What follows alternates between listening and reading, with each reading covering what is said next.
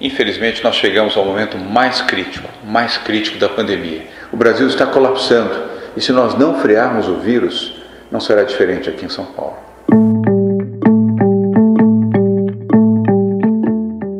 São Paulo amplia restrições a escolas e comércio. Cultos também são vetados. Fase emergencial terá toque de recolher entre as 8 da noite e as 5 horas da manhã. 53 cidades paulistas não têm mais vagas de UTI e hospitais particulares de São Paulo já recusam pacientes.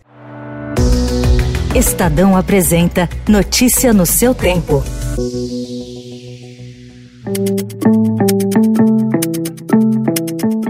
Com essa informação, começamos mais uma edição do Notícia no seu Tempo, podcast do Estadão produzido diariamente para você ouvir as principais notícias do jornal. Hoje é sexta-feira, 12 de março de 2021. Confira outros destaques.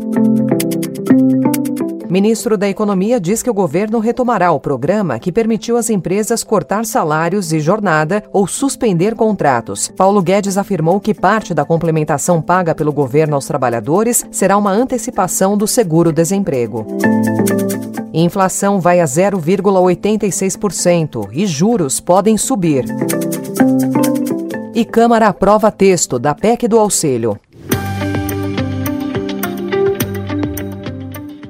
Como informamos na abertura do podcast, o Estado de São Paulo entrará em fase emergencial com o aumento das restrições para 14 atividades a partir da próxima segunda-feira, até pelo menos o dia 30 de março. Entre as medidas estão a suspensão das celebrações religiosas coletivas e de aulas presenciais nas escolas estaduais, a proibição de atividades esportivas em grupo, incluindo partidas de futebol, e o fechamento das lojas de material de construção, como explicou o coordenador do Centro de Contingência da Covid-19 Paulo Menezes. Além disso, o Centro de Contingência recomendou e estão sendo aqui adotados o toque de recolher entre as 20 horas e as 5 horas do dia seguinte. Proibição do uso de praias e parques. Porque, por mais que se diga que não se deve ter aglomeração, o que nós observamos é que muitas pessoas, infelizmente, continuam utilizando esse espaço para o encontro e não simplesmente para aquilo que deveria ser a atividade física, a saúde.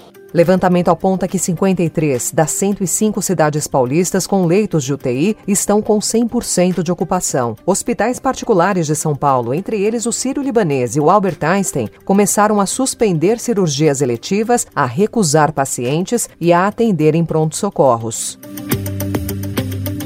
O presidente da Associação Brasileira das Escolas Particulares, Arthur Fonseca Filho, considera inviável dar férias agora para a rede privada. Segundo ele, a recomendação deve ser a de que as escolas restringam ao máximo o número de alunos àqueles que mais precisam e continuem a dar as aulas online nos próximos 15 dias. Notícia no seu tempo.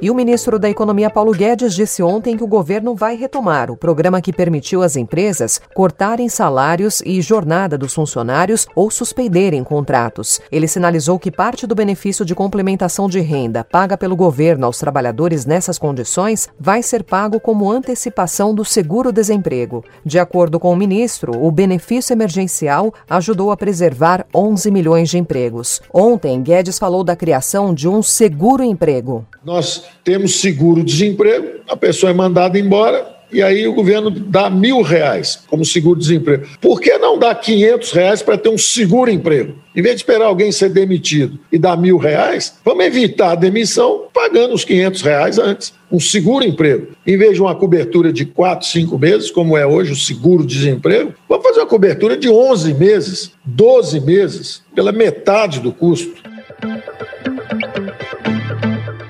A Câmara dos Deputados aprovou ontem, em segundo turno, o texto base da PEC, que autoriza uma nova rodada do auxílio emergencial a vulneráveis e institui mecanismos de ajuste nas despesas. Emergencial. 66 votos sim, 127 votos não, três abstenções. Está aprovada em segundo turno a proposta de emenda à Constituição número 186 de 2019. Agora, os deputados analisam os pedidos de alteração ao texto final. Se não houver alteração do mérito após essa fase, a PEC pode seguir para a promulgação. Do contrário, precisa voltar ao Senado. Pressionada dessa vez pelos preços da gasolina, a inflação oficial do país subiu 0,86% em fevereiro, ante 0,25% em janeiro. Foi a maior variação para o período desde 2016 e consolidou as apostas no mercado financeiro de que o Copom, que se reúne na próxima semana, vai voltar a aumentar a taxa básica de juros. A Selic está hoje em 2%, é o menor patamar histórico.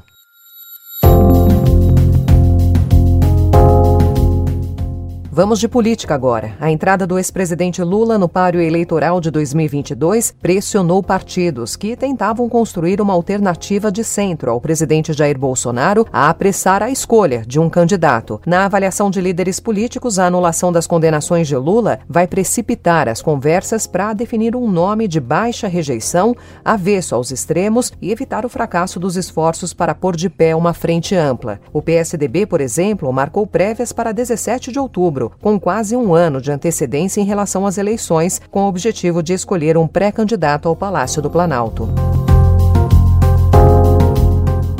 E o Estadão ainda informa que, em pelo menos oito assembleias legislativas do país, 43 deputados e ex-deputados são investigados por suspeita de fazerem parte de esquemas de rachadinha. Ao todo, as fraudes teriam causado prejuízo de 474 milhões de reais aos cofres públicos. As suspeitas envolvem os parlamentos de Acre, Alagoas, Bahia, Pernambuco, Rio Grande do Norte, Rio, Rondônia e São Paulo. Algumas dessas investigações se arrastam há uma década sem que nenhum deputado deputado tenha sido punido. Notícia no seu tempo. As principais notícias do dia no jornal O Estado de São Paulo.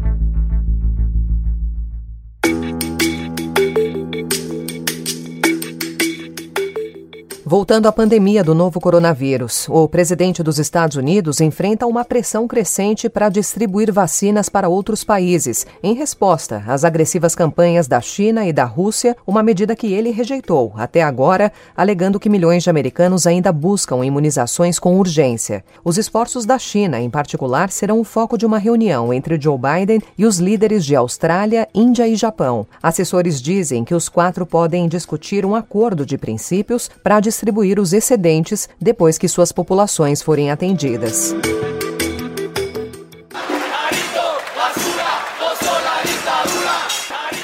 Ainda nas notícias internacionais, após uma semana de protestos contra o presidente paraguaio Mário Abdo Benítez, em razão da falta de vacinas e medicamentos para tratar pacientes com Covid-19, os opositores pedem o seu impeachment. O Estadão conversou com Efraim Alegre, líder do Partido Liberal e ex-candidato presidencial. Efraim afirmou que o Congresso terá de escutar o clamor dos paraguaios.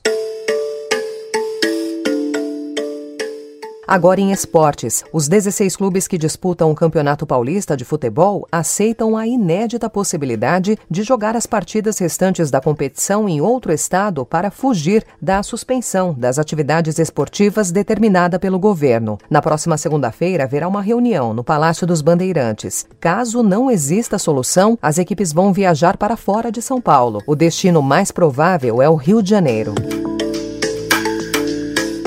E no fim do ano passado, o presidente do Comitê Olímpico Internacional, Thomas Bach, mostrava dúvidas sobre como estaria o mundo até a Olimpíada e chegou a afirmar que o COI buscaria ter o máximo de atletas vacinados. We cannot tell right now what the conditions uh, for spectators will be in nine months from now, but rest assured that uh, safety is uh, the first priority. We uh, want to convince as many foreign participants as uh, possible to uh, accept a vaccine.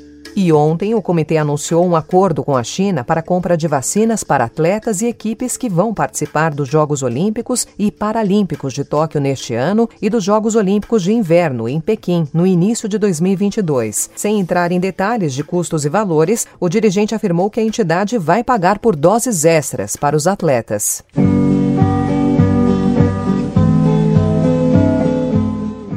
E você deve se lembrar desse caso. No dia 28 de fevereiro, o noticiário mostrou o fechamento de um baile da terceira idade que funcionava clandestinamente na zona leste de São Paulo. Embora nada justifique a realização de um evento em um momento como esse, é possível ao menos entender de onde vem tanta saudade e a importância da dança para um público com mais de 60 anos. O Estadão conversou com idosos que frequentam os salões e foram inúmeras histórias que explicam os benefícios da atividade. Agora, com a pandemia, eles se encontram até online para dançar. A Prefeitura de São Paulo, por exemplo, criou o grupo WhatsApp Solidário, que inclui mais de 200 pessoas. No canal, a população idosa tem acesso diário a orientações sobre prevenção à Covid-19, dicas de bem-estar e de qualidade de vida, além de jogos online, filmes, aulas de yoga, teatro e de dança. Encerrando notícia no seu tempo de hoje, com a apresentação e roteiro de Alessandra Romano, produção e finalização de Mônica Herculano. O editor de núcleo de áudio é Emanuel Bonfim. Obrigada pela sua companhia e bom fim de semana. Você ouviu Notícia no seu tempo.